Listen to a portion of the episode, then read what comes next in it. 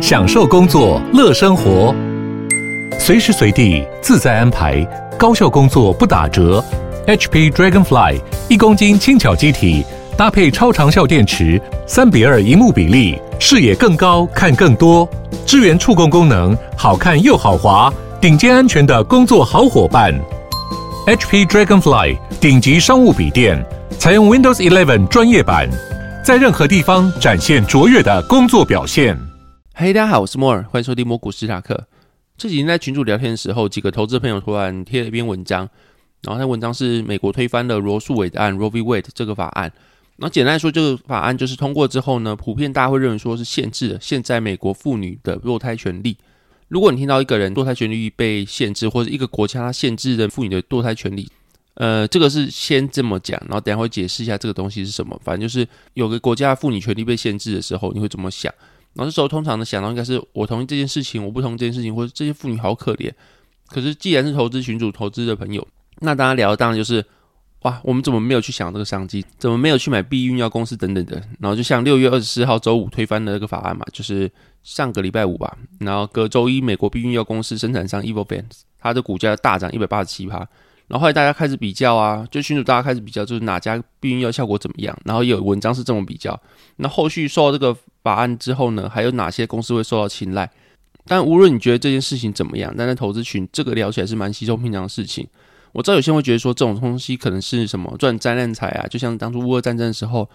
大家去买石油、去买原物料。但是投资，我觉得投资是跟现实社会或是跟你的事物是需要去分开切开来看的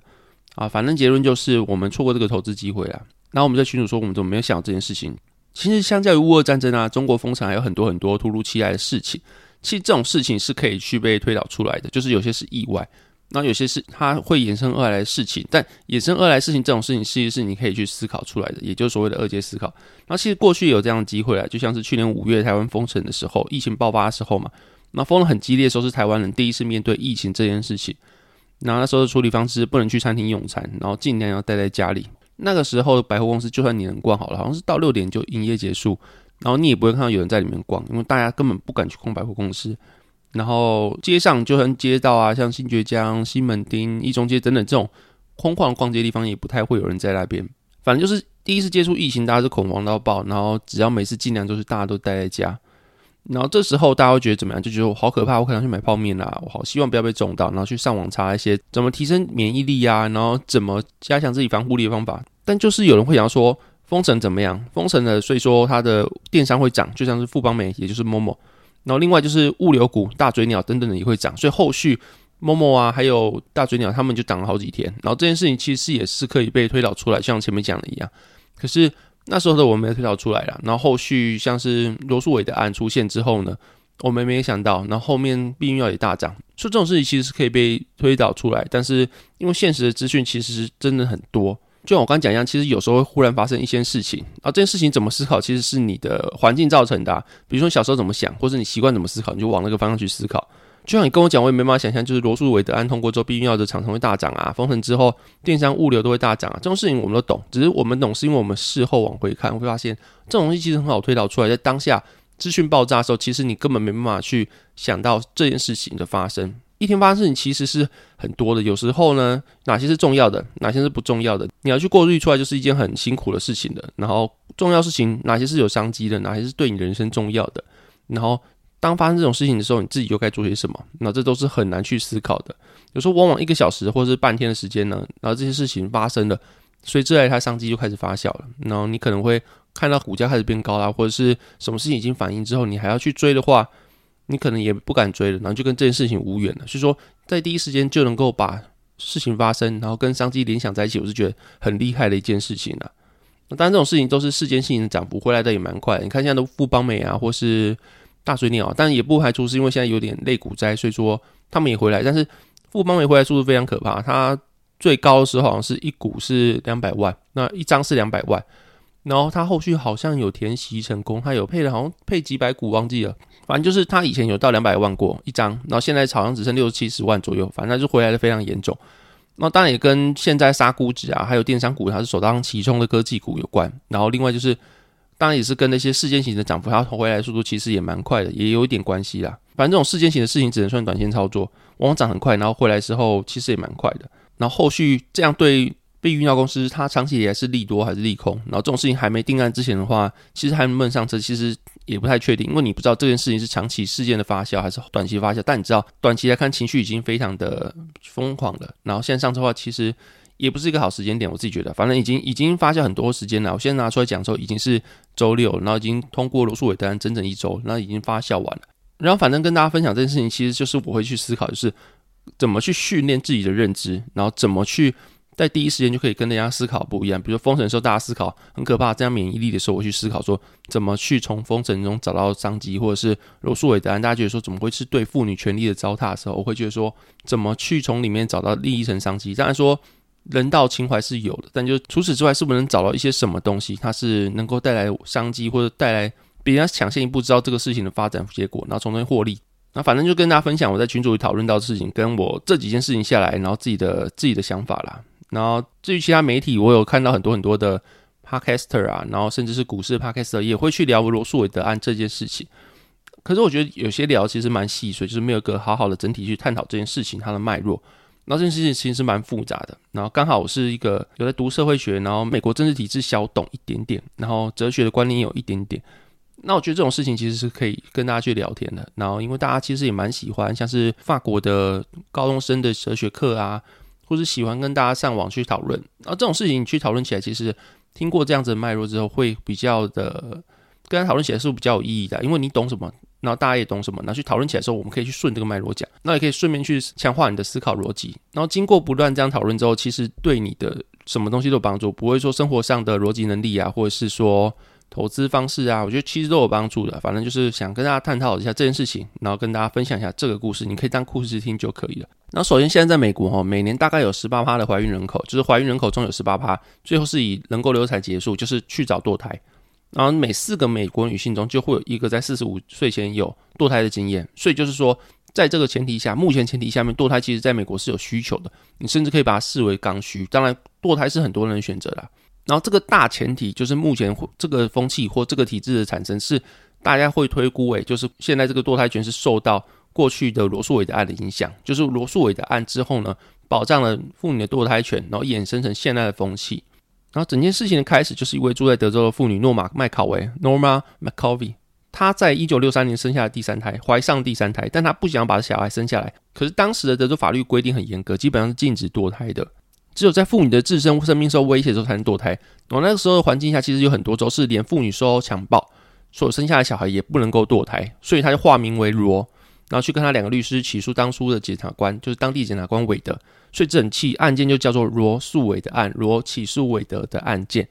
然后这就是这个罗素韦的案这个名字的由来。然后在德州北区的联邦地方法院，他们在一九七零年就做出判决，判决是当时德州的堕胎这个规定是违宪的。那当然说。堕胎有他的支持者，就有他的反对者。当地那些比较反对堕胎的团体啊，就上诉到了美国的联邦最高法院。然后又过了三年，在一九七三年的十一月二十二号的时候，美国最高法院通过判决，认为美国宪法第十四条修正案提供了女性基本的隐私权，然后也认证的说，美国堕胎权是受到隐私权的保护，也是受到宪法保护的。不过这个判决是带有弹书的，然后这个弹书也是后续会不会拿来讨论，或者甚至是引发争议的原因之一，就是里面认为的堕胎权它不是一个绝对的权利，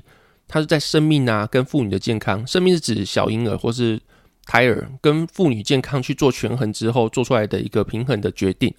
那所以他给一个具体的条件就是三个月，在一到三个月的时候，妇女是有堕胎的权利的。然后这三个月他还是给他一个很详细的划分，就是第一个月。胎儿它是没有生命的，然后他们把它视为没有生命，所以说可以无条件堕胎。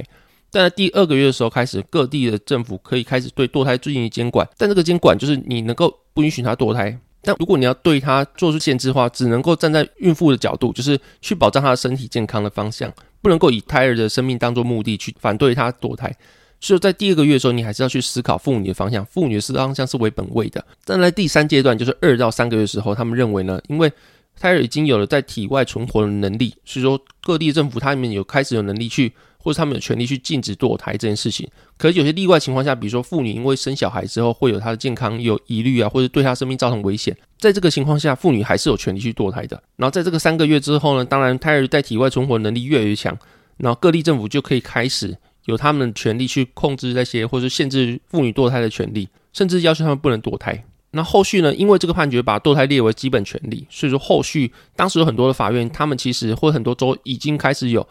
对于堕胎的权利的限制啊，或是那些像刚刚讲一样，有些州甚至是你被强暴，你也不能堕胎，是非常严格的。所以说，当这个法案出来之后，很多州必须开始去审视他们州的法案是不是有跟现在这个法案去做抵触。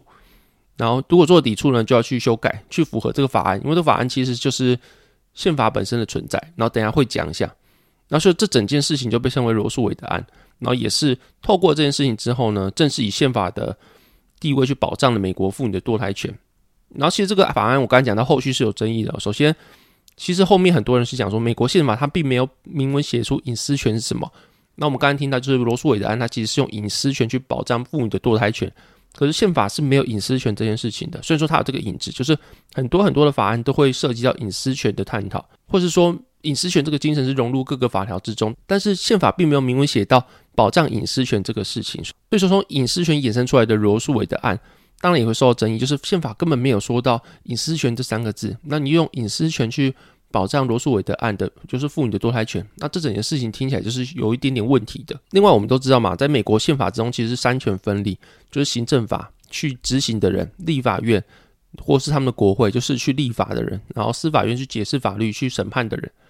那所以通常说，这三权分立情况下，大家都有各自的权利，大家都有各自该做的事情。可是你这样用最高法院，就是美国的司法的部门去通过一个判例，然后通过判例之后，直接改变了社会风气，就是从。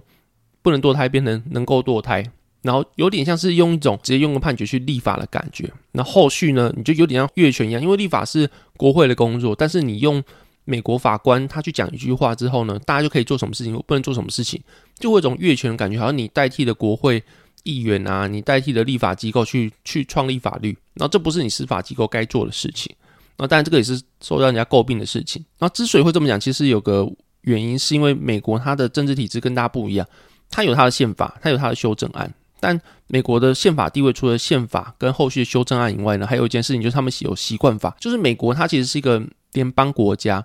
那联邦的定义就是他们是很多很多的算是分子国，就是他们各州，那他们各州权力其实比台湾的各个县市政府还要大的，然后他们的规定就是宪法规定或是中央法律规定的事情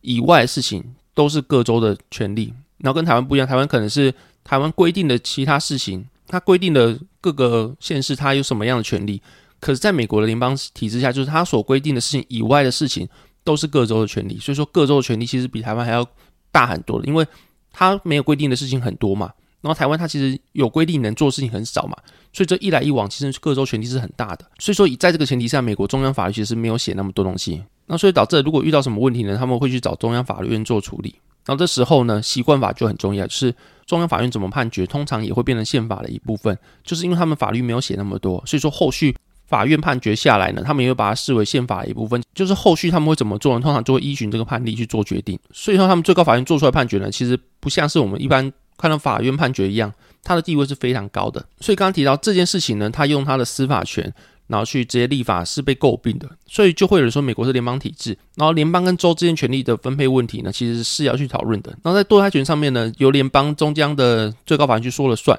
然后这件事情呢，其实是直接剥夺了地方法院或地方州他们的立法权利。然后这个人当然就是其中一个争议嘛。那最后最后的一个争议就是刚刚讲到，就是一到三个月，他们详细的名列这件事情，就裁决中说到一到三个月的三阶段理论，第一个月的时候可以无条件堕胎。那后续因为胎儿在体外有开始有存活能力了，所以说堕胎权利应该慢慢被受到限制这件事情，刚刚有提到。